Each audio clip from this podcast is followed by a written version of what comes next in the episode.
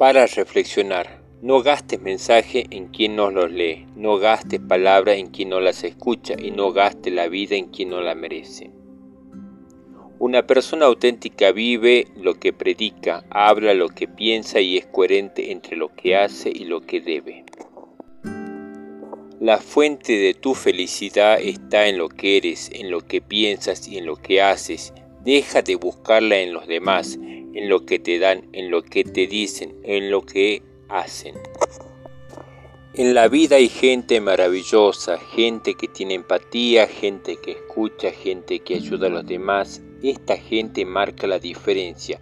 Si eres una de ellas, gracias.